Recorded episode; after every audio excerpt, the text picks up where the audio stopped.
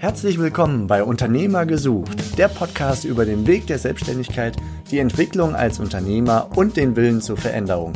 Wir sind Steffen, Sven und Verena. Und wir wollen dich als Unternehmer inspirieren. Viel Spaß mit dem kommenden Impuls. Ja, herzlich willkommen hier aus dem Podcast-Bus auf der Franchise Expo zu einer weiteren Episode in dieser Staffel speziell für diese Messe. Und ich sitze hier gerade mit Markus Lombardozzi und er ist Franchise-Nehmer bei Mailboxes mit reichhaltiger Erfahrung, nämlich sowohl was das Gründen mit eigener Idee angeht und einem Unternehmen 18 Jahre lang, mit dem Angestelltenverhältnis, hast du auch Erfahrung, lieber Markus, und als Franchise-Nehmer, also sprich sich selbstständig machen mit einer Idee, die es quasi schon gibt, wo es das Konzept schon gibt. Ja. Und noch dazu, um das Ganze zu toppen, an interessanten Themen, die wir jetzt beleuchten können, ähm, hast du 40 Jahre in Südafrika gelebt und zum Beispiel die erste unternehmerische äh, Erfahrung in Südafrika gesammelt. Genau so. Vielen Dank, dass wir sprechen dürfen. Sehr gerne. Dankeschön. Ja, lass uns auch direkt mal einsteigen. Erste Frage ist, wenn du dich so selber betrachtest und jetzt ohne arrogant wirken zu wollen oder so, bist du ein vorbildhafter Unternehmer? Hast du Sachen, wo andere sich ein Beispiel annehmen können? Ja, das finde ich, habe ich. Das ist, äh, ich glaube, das ist, ich glaube, jeder schätzt sich immer als äh, automatisch ein guter Unternehmer, weil es immer sehr leicht aussieht von draußen, um es zu tun. Ähm, ist aber nicht immer, ist nicht immer die Sache. Ich glaube, dass äh, der Erfolg liegt in der Langjährigkeit, wie man das macht. Entweder bei mir zum Beispiel in einem eigenen Unternehmen mit ungefähr 18 Jahren Erfahrung und oder auch als Vorstand von einem Unternehmen, wo ich auch 15 Jahre lang tätig war. Also das ist schon, ähm, äh, dann muss man sagen, okay, irgendwie hat man da schon was, das irgendwie passt. Okay, lass uns mal auf deine Wurzeln gucken. Du bist in Südafrika geboren, hast dort 40 Jahre gelebt. Du hast dort die äh, Ausbildung gemacht, im Grunde so ein bisschen Pendant zu einer Hauptschule im südafrikanischen System. Und äh, dann hast, bist du ins Berufsleben gewechselt, sowohl so im Angestelltenverhältnis als auch dann in Selbstständigkeit. Genau, als, als wir, äh, nach der Schule gab es bei uns erst noch Militär für zwei Jahre und dann äh, damit hat man dann entweder mit der Bank ein bisschen gemacht, dann hat man gesagt, nein, Vertrieb ist mir lieber, hat man ein bisschen Vertrieb gemacht als junge Person, so ein paar verschiedene Sachen. Äh, und aus dem Vertrieb raus habe ich mich dann spezialisiert in einer Ebene, wo ich eine Lücke gefunden hatte. Ähm, das war eben Sonderreinigung für, für verschiedene Sachen von ähm, Gebäudereinigung bis zu äh, Teer- und Ölsachen und verschiedene ähm, äh, Gefahrgüter und so auch sauber gemacht. Und äh, das war dann halt eine Nische, womit ich mir das dann erarbeitet habe. Und damit hast du dich dann selbstständig gemacht? Genau, ja. Wie bist du auf die Idee gekommen? Was ist da passiert und warum warst du überhaupt motiviert, sich selbstständig zu machen? Ähm, Im Unternehmen gibt's immer ähm, äh, wie soll man das, wie soll man das nett sagen? Es gibt halt. Äh, du darfst auch nicht nett sein. Super. Hauptsache ehrlich. Ja, es gibt Konstrukte, es gibt einfach bestimmte Sachen, die man machen kann und nicht machen kann in einem Unternehmen. Ähm, und manchmal ist es halt irritierend, wenn man, ähm, das war meine Vergangenheit bis dann gewesen, wo man neue Ideen haben möchte und die einleiten möchte, aber man kann es nicht machen, ist aber sicher, dass sie, dass die funktionieren werden. Und, äh, also du bist vom Chef oder von Kollegen ausgebremst worden mit deinem Engagement. Genau. Und äh, dann hast du genug? und dann habe ich gedacht, dann mache ich lieber, wenn es, wenn es nicht richtig ist, dann merke ich das in den Ergebnissen von meinem eigenen Unternehmen und kann dementsprechend entscheiden, ist es richtig oder ist es nicht? Will der Markt das? Möchte der Markt das nicht haben? Und äh, habe mir dann die Freiheit genommen und habe mir aber was gesucht, das irgendwie ähm, einzigartig ist, das nicht jetzt äh, jeder andere macht. Und so habe ich diese Formeln und verschiedene Lösungen gefunden für, für Sachen, für Bedarf, den es nicht gab. Du warst ein junger Kerl damals wahrscheinlich noch, oder? Wie alt warst du ungefähr? Äh, 27, 28 Jahre alt. Wie viel warst du zu der Zeit? Du hattest eine Idee, bist losgelaufen und dann gibt's äh, Höhen und Tiefen, wie in jedem Leben. Ne? Wie, wie stark waren deine Zweifel und wie bist du damit umgegangen? So als frischer Gründer, der im Vergleich zu heute als Franchise-Partner nicht den, den Partner an der Seite hat, der einem nochmal mit seiner Erfahrung helfen kann. Ja, also ich wünschte das als junger, als junger Unternehmer, dass man vielleicht ein bisschen mehr sich gefürchtet hat über, wie das nicht geht. Ähm, man ist halt jung und denkt, man kann alles einfach schaffen und da gibt's kein, äh, geht nicht, gibt's nicht, so als, äh, als Motto. Ähm, aber da muss man sich dann manchmal auch äh, Fehler machen, den Kopf anstoßen und dadurch lernt man. Das ist ja die, die Lehre des Lebens. Ne? Hast du eine Anekdote dazu? Man überlegt sich etwas, das es nicht gibt. Ähm, ein, das war ein Reinigungskonzept von, von, von, von Backsteinen, die dann roh gebaut werden. Ähm, das ist so eine Mode in, in Afrika und die haben dann halt viele Salze und so drin und nie, niemand konnte die reinigen. Und dann denkt man einfach, ja natürlich, wenn, äh, wenn ich jetzt die Lösung dafür habe, das nimmt mir jeder sofort ab und man kalkuliert sich das durch und es war gerade ein Boom im, im, im, im Baubetrieb in Afrika und da haben wir gesagt, ach, das ist ja alles, hier kann man ja gleich in Rente gehen danach. Ne? Und äh, bis man dann erstmal mal rausfindet, wie lange man da machen muss, bis ein Kunde, das, bis man beim richtigen Ansprechpartner ist. Was ist der richtige Ansprechpartner? Wie verkauft man das? Ohne vielleicht äh, einen zu großen Kopf zu haben, wenn man da reinläuft. Und das sind alles Lehren, die man dann halt machen muss. Das, das Prinzip ist super gut, wenn man etwas hat, das einzigartig ist. Wie aber damit umzugehen. Was würdest du deinem früheren Ich aus heutiger Sicht raten, wenn du daran denkst? Was hätte dein Ich damals anders machen können? Äh, viel Fragen, viel, viel überlegen. Ähm, ich habe Teil davon, habe ich leider heute immer noch, dass ich halt ganz bewusst durchgehe. Aber das ist Teil des Erfolges dann auch, dass man sich selber ähm, vorantreibt. Das muss man halt als Unternehmer haben, in guten und oder schlechten Zeiten. Ne? Mhm. Okay. Was war damals so, wenn du an diese eigene Gründung und die ersten Erfahrungen denkst, so dein, dein Highlight oder ein besonderer Lerngewinn, irgendwas, was besonders war, wo du denkst, wow, äh, das also aus heutiger Sicht, das hat mich die weiteren Jahre begleitet als Learning oder als Erlebnis. Ja, also ich, ich glaube, diese, diese Bodenständigkeit zu finden, ähm, obwohl man in sich selber schon das ganze Konzept hat und es wird ein riesengroßes Unternehmen, aber diese Bodenständigkeit zu, zu finden und das habe ich in dem jetzigen ähm, im, im Franchise, wo ich bin, auch, wo ähm, wo man einfach sagt, okay, ich gehe jetzt halt mal vom Unternehmen zum Unternehmen und klopfe an die Tür und äh, ich zeige denen, wie das funktioniert und äh, kriege die Details und höre mir die Fragen zu von den Leuten und einfach ein bisschen bodenständiger sein, ein bisschen demütiger sein, ein bisschen zuhören, ähm, anstatt da reinzukommen und zu sagen, ich bin die Lösung aller ihrer Probleme und das kostet so viel. Okay, ein wertvoller Hinweis für all die, die, was, wie soll ich es beschreiben, zur, zur limbisch, äh, zur, zu einer eher dominanten Persönlichkeit, die sehr zielstrebig auf ein Ziel zuläuft, äh, gehört, oder? Das ist ja sehr gut zu haben, die Eigenschaften, aber man muss lernen, wann und wo sie zu begrenzen. Ja, okay. Schauen wir mal ein paar Jahre weiter. Du bist dann 18 Jahre Unternehmer gewesen da unten. Was ist dann passiert? Ich weiß, dass du danach in Deutschland warst und im Vorstand eines Unternehmens warst. Wie kam es zu diesen radikalen Veränderungen, Ortswechsel plus von Selbstständigkeit in Angestellten? wir sind aus äh, persönlichen Gründen aus Südafrika ausgewandert, ähm, einfach weil es gefährlicher wurde, weil wir uns entschieden haben, dass wir lieber äh, nach Europa waren, meine Frau und ich.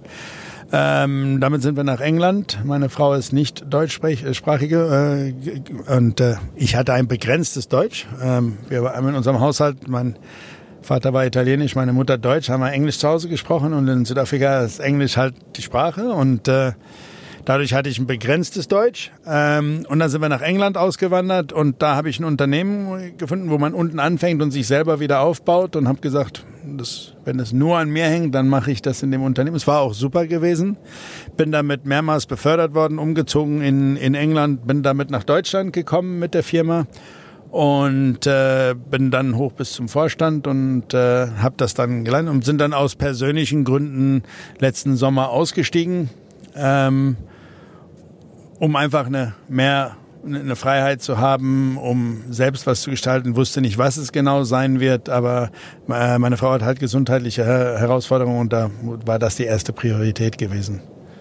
Was hast du mit dem alten Unternehmen gemacht nach den 18 Jahren? Hast du das verkauft? Das habe ich verkauft, ja hast du daraus, aus diesem, man baut sich ein Unternehmen auf und verkauft das, was kannst du da an sowohl emotionalen Erlebnissen, das ist ja dein Baby, was du da verkaufst, als auch dann im, im Verkaufsprozess, in den Verhandlungen und so, was kannst du da mitgeben? Also man hört immer, es gibt Faustregeln, so viel Umsatz, so viel Profit, so viel ist der Fragespreis. Aber genau wie, Sie es, wie du es eben erwähnt hast, es ist ähm, das riesen viel Emotionen drin. Ne? Das hat man aufgebaut. Ähm, das ist eine Historie damit. Man läuft davon weg. Das ist auch nicht immer leicht. Ähm, Aber man muss sich über diese Formeln und Faustregeln, die es gibt, sollte man einfach schon diesen, wenn man je das Unternehmen verkaufen will und selbst wenn man es nicht zurzeit im Auge hat, sollte man immer sicherstellen, dass man nach diesen Faustregeln auch arbeitet, damit da man auch weiß, was ist, was ist das Unternehmen wert von Zeit zu Zeit. Also immer einen Blick darauf haben, durchaus im Vorfeld, selbst wenn es nicht akut ist, der Verkauf, aber dass man so ein Gefühl dafür hat, und ähm, ja, anhand der, der, der wirtschaftlichen Zahlen einfach auch versucht, äh, sowohl das Unternehmen insgesamt aufzubauen, so verstehe ich dich, als auch wahrscheinlich das Unternehmen von sich selber eher unabhängig zu machen, dass man überhaupt verkaufen kann. Weil wenn ja. man das Gesicht ist und jeder wartet auf dieses Gesicht, dann wird es schwer zu verkaufen. Das ist genau, das ist nämlich das, die größte Herausforderung, die ich gehabt habe, weil ich war die Lösung. Viele haben gesagt, wir kaufen super gerne dein Unternehmen, aber du musst dann noch mindestens fünf oder zehn Jahre bleiben. Und wir wollten damals auswandern und dann äh, war, war das nicht die Möglichkeit. Also ähm, das eine ist natürlich, äh, sich daraus ziehen zu können und zeigen, dass es auch ohne geht und läuft. Ähm, aber auch, man weiß ja nie, was das Leben sich bringt und wie sich das umändern kann. Und wenn wir jetzt auf einmal sagen, ich werde das Unternehmen werde ich nie verkaufen, das ist mein Baby, das mache ich, bis ich in Rente gehe, äh, spätestens zur Rente, will man es verkaufen. Und dadurch sollte man sich dafür vorbereiten und einfach aktiv immer so haben, dass wie könnt, könnte ich hier ausscheiden, könnte jemand mit anders mit einscheiden, ähm, ist die Hierarchie so aufgebaut, was ist das wert, dass man auch einen akuten Preis reinmacht, weil äh, der Markt richtet sich nicht nach meinen Wünschen, egal wie gut es ist, da gibt es Faustregeln, die auch die Bank vorsagt. Danke für diese Tipps. Lass uns mal gucken, du hast jetzt doppelte Erfahrung, das finde ich sehr spannend. Du hast gegründet, wenn auch in einem anderen Land, mit eigener Idee. Und du bist jetzt seit Mai 2019, also seit ein paar Monaten jetzt, äh, Franchise-Nehmer, ungefähr ein halbes Jahr, bist du Franchise-Nehmer bei Mailboxes. Ja, im Franchise-Kontext ähm, mit einem Partner an der Seite. Wo siehst du die Unterschiede jetzt, wenn du die beiden Arten vergleichst? Die gleiche Herausforderung, wo wir eben drüber gesprochen haben, sein eigenes Baby aufzubauen. Ähm, wenn man das richtige Franchise-Unternehmen äh, sich aussucht, bekommt man das alles schon damit gegeben. Äh, dieses, diesen Rahmen, wovon wir eben gesprochen haben, wie man sich ich, ich könnte mich jetzt immer noch in meinem Unternehmen so, äh, so aufstellen, dass es ohne mich nicht geht. Ähm, aber dass die ganzen Gegebenheiten von Systemen, von, von Hint Unterlagen, von Hintergründen alles schon da liegt, etabliert das, ich meine, schon Jahre voraus. Ja, okay. Also du hast quasi ein Handbuch gekriegt wo alles quasi schon vordefiniert ist, wie du arbeiten kannst, was zu tun ist und so weiter und kannst dann gewissermaßen dein Unternehmen so aufziehen, dass es nicht völlig von dir abhängig ist, weil jeder kann in dieses Handbuch auch reingucken und du kannst an dem System arbeiten. Teilweise das System, aber ich überlege jetzt einfach mal, ähm, wenn man ein Kassensystem haben will. Ja, es gibt so viele verschiedene Kassensysteme auf dem Markt. Manchmal findet man erst äh, nach, nach x Jahren raus, mh, hm, ich hätte doch vielleicht für Variante B gehen sollen, egal ob es jetzt billiger oder teurer war, weil es hat noch diese extra Funktionen. Ähm, das braucht man nicht, wenn man bei einem Franchise einsteigt, weil das schon alles mit durchdacht ist. Natürlich werden Sachen immer erneuert und verbessert, aber auch gerade diese Umwandlungen von System 1 zu System 2 macht man mit einer Unterstützung, die viel stärker ist, als wenn man das als Einzelhandel das, äh, oder unter Unternehmer das durchmachen möchte. Ne? Möglicherweise hast du mir die Antwort jetzt gerade schon bei dem Beispiel geliefert. Ich frage aber trotzdem, warum hast du dich für Franchise entschieden? Fehlte dir eine Idee für was anderes oder äh, wolltest du gar keine Idee haben? Äh, nein, also ich, ich wollte diese, diese Struktur dahinter haben. Ähm, teilweise auch, ich bin im fremden Land. Das ist jetzt äh, für mich anders gewesen. Und da gibt's ja dann noch mehr Herausforderungen, die man rausfinden muss.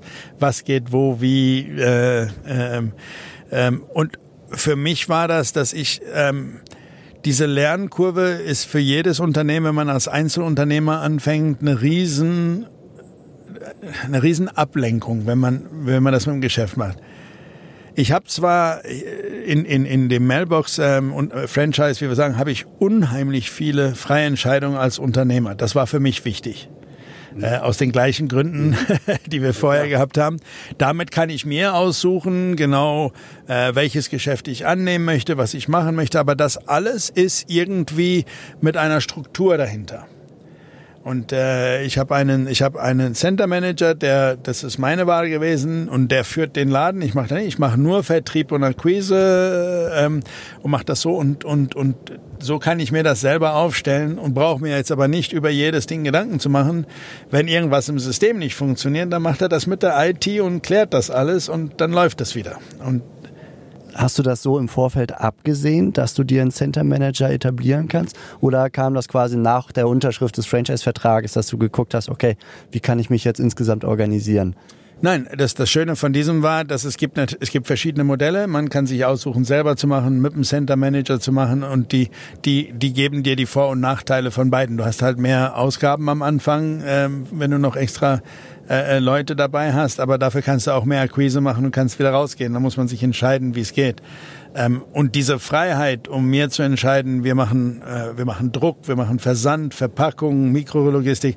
In diesen ganzen Feldern kann ich entweder ein bisschen von allen machen oder ich kann mir eine Stärke aussuchen, die sich etabliert aus der Kundschaft, die ich, die ich ja akquiriere. Und äh, das war für mich wichtig. Wie sind die ersten Monate jetzt für dich angelaufen, sowohl wirtschaftlich als auch persönlich, emotional?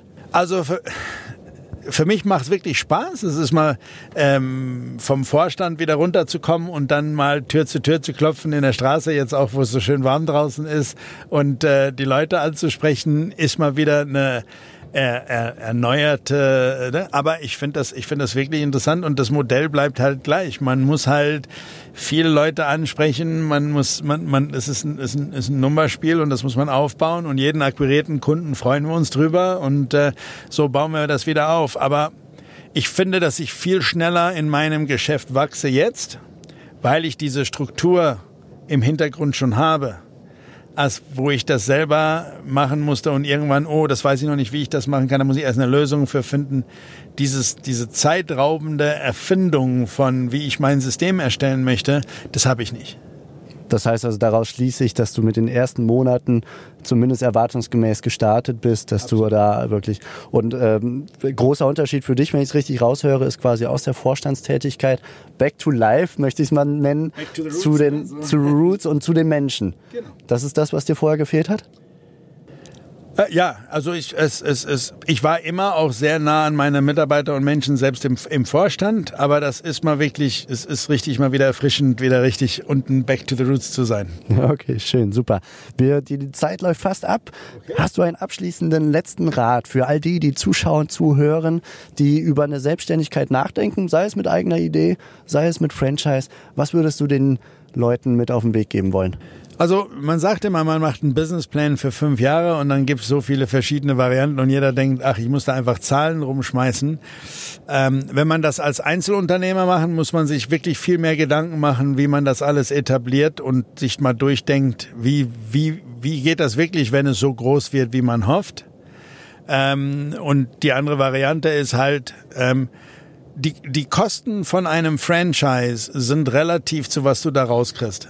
Das sind zwar am Anfang müssen vorbezahlt werden oder abbezahlt werden und das sieht immer so erschreckend aus, ähm, wie viel das kostet. Aber wenn man sich da das durchdenkt, was da alles schon mitgegeben wird, dann ist es wirklich viel. Und man muss sich im Franchise immer entscheiden, unternehmerische Freiheit oder nicht das hat, ein, das hat auch einen Preis, wenn man einfach äh, ein, ein Geschäft aufmacht, wo die, wenn die Türen aufkommen, fließen die Kunden rein, egal warum, weil wenn man auf, in der High Street ist, dann... Die Marke ist schon bekannt. Die Marke ist schon bekannt, aber dann, dann kostet das auch relativ viel und äh, man hat dann weniger Entscheidungsrechte und läuft das einfach so und muss das so machen. Dafür kann man auswählen, welches Franchise-System. Die einen sind ein bisschen straffer organisiert und die anderen ein bisschen loser. Das ist die Freiheit, die du bei Mailboxes spürst. Absolut. Und das muss man, da muss man mit sich selber einfach ähm, ernsthaft genug sein und sagen, was von den beiden möchte ich haben. Und ich glaube, so muss man sich dann entscheiden. Lieber Markus, vielen herzlichen Dank für deine Einblicke in dein Leben, deinen beruflichen Werdegang und deine Gefühle auch dabei und ganz viel Erfolg für die nächsten Jahre. Vielen, vielen Dank. Danke für die Zeit. Ciao. Das war die heutige Podcast-Episode von Unternehmer-gesucht.com, die Plattform für Gründungsmöglichkeiten oder Firmenübernahmen aus deiner Region. Wenn dir dieser Impuls gefallen hat, freuen wir uns über deine positive Bewertung auf iTunes. Wir wünschen dir viel Erfolg bei deinen unternehmerischen Vorhaben und sagen bis bald, gerne zur nächsten Episode.